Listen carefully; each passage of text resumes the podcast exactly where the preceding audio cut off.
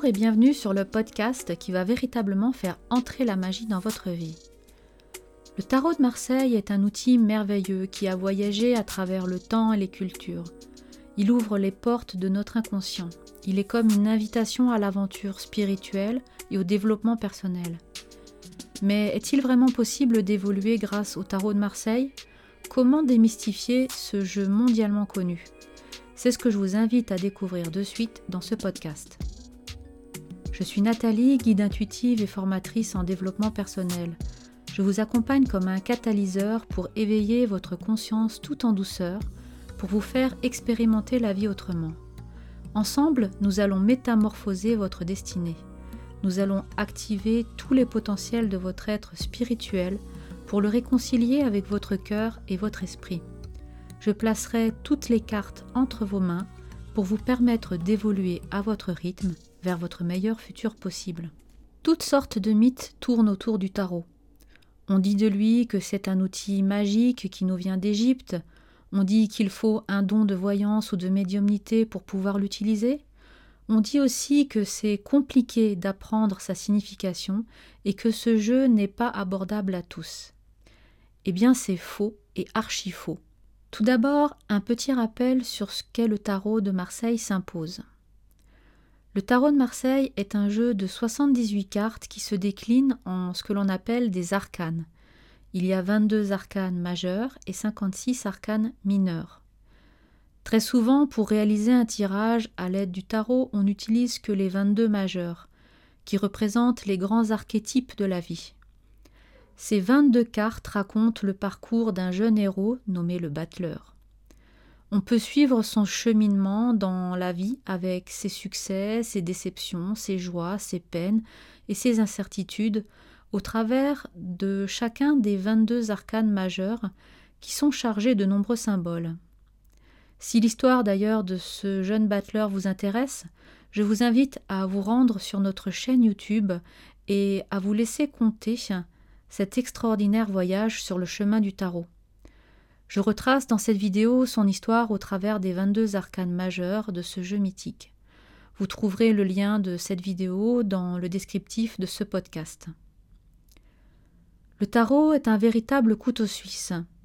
Il est possible de s'en servir en développement personnel pour travailler la connaissance de soi, en voyance par exemple, mais aussi en psychologie ou en coaching. Pour faire court, on peut l'utiliser comme un outil thérapeutique. C'est également un très bon outil pour développer son intuition. Le tarot de Marseille est véritablement pour moi un outil mythique, mais certainement pas un outil magique qui nous vient d'Égypte.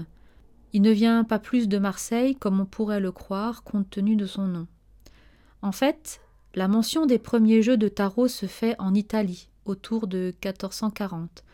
Dans un premier temps à Florence, la ville des Médicis, puis à Ferrare, là où siège la famille d'Este et finalement à Milan, où régnait la famille Visconti. Les premières cartes de tarot sont peintes à la main et ont donc été conçues en Italie vers 1441. Euh, Elles ont été réalisées pour la cour de Filippo Maria Visconti, alors duc de Milan.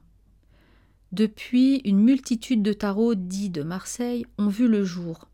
Celui de Jean Noblet, de Nicolas Converse, de Philippe Camoin, et j'en passe. Mais le premier, le plus ancien tarot de Marseille fabriqué à Marseille, date seulement de 1736. C'est suite aux travaux d'Eliphas Lévy, une grande figure de l'occultisme du XIXe siècle, que le tarot prend une tournure ésotérique. Il faut toutefois attendre le XXe siècle pour que le tarot devienne un véritable outil ésotérique, grâce à l'occultiste Arthur Edward Waite, créateur du fameux tarot Rider-Waite. Je tiens juste à vous préciser que ce tarot est inspiré du tarot de Marseille, mais ne fait pas partie de la famille euh, du tarot dit de Marseille.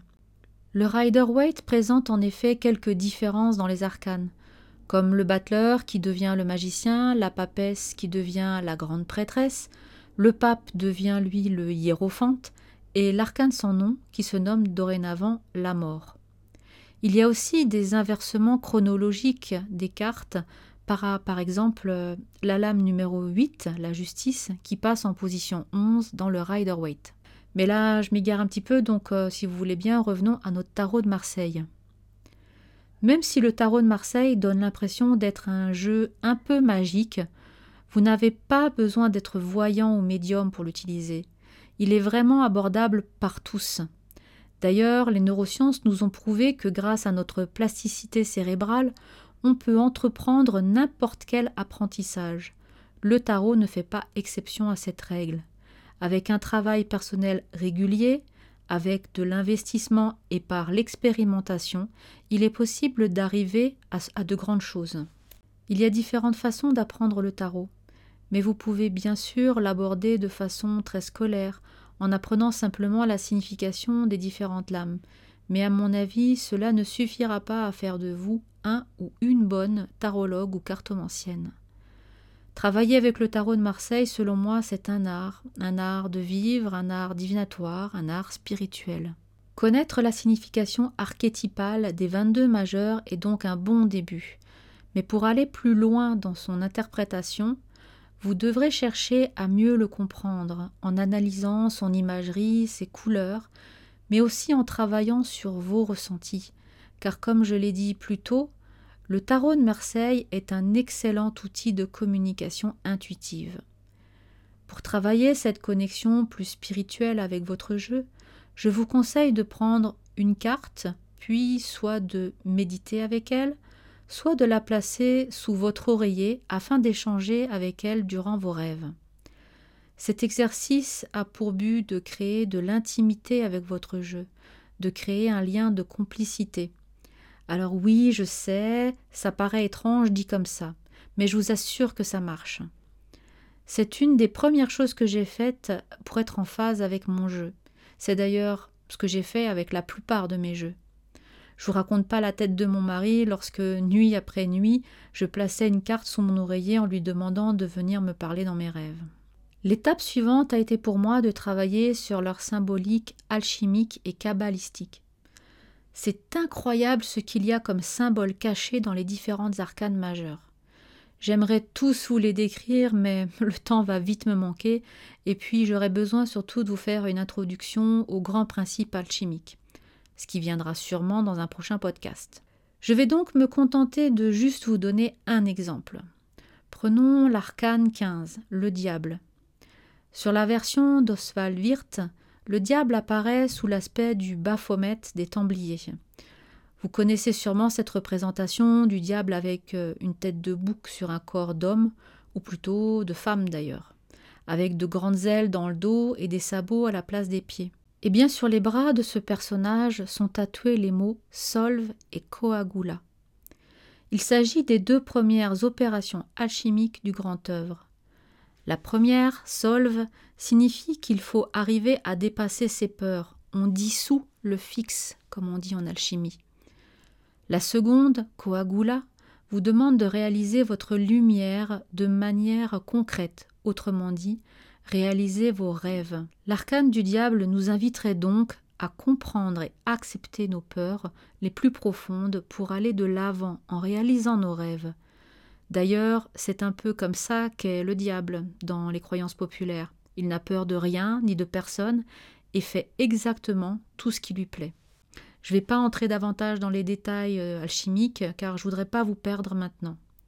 Ce qu'il faut retenir sur le tarot, c'est qu'il s'agit d'un jeu très riche, même s'il peut adopter une apparence repoussante pour certains d'entre vous.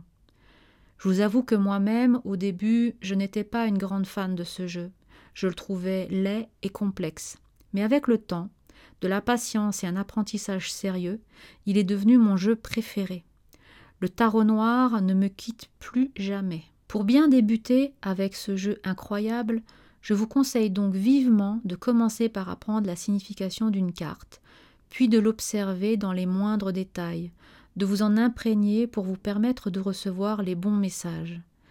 Validez chaque signification apprise par vos ressentis.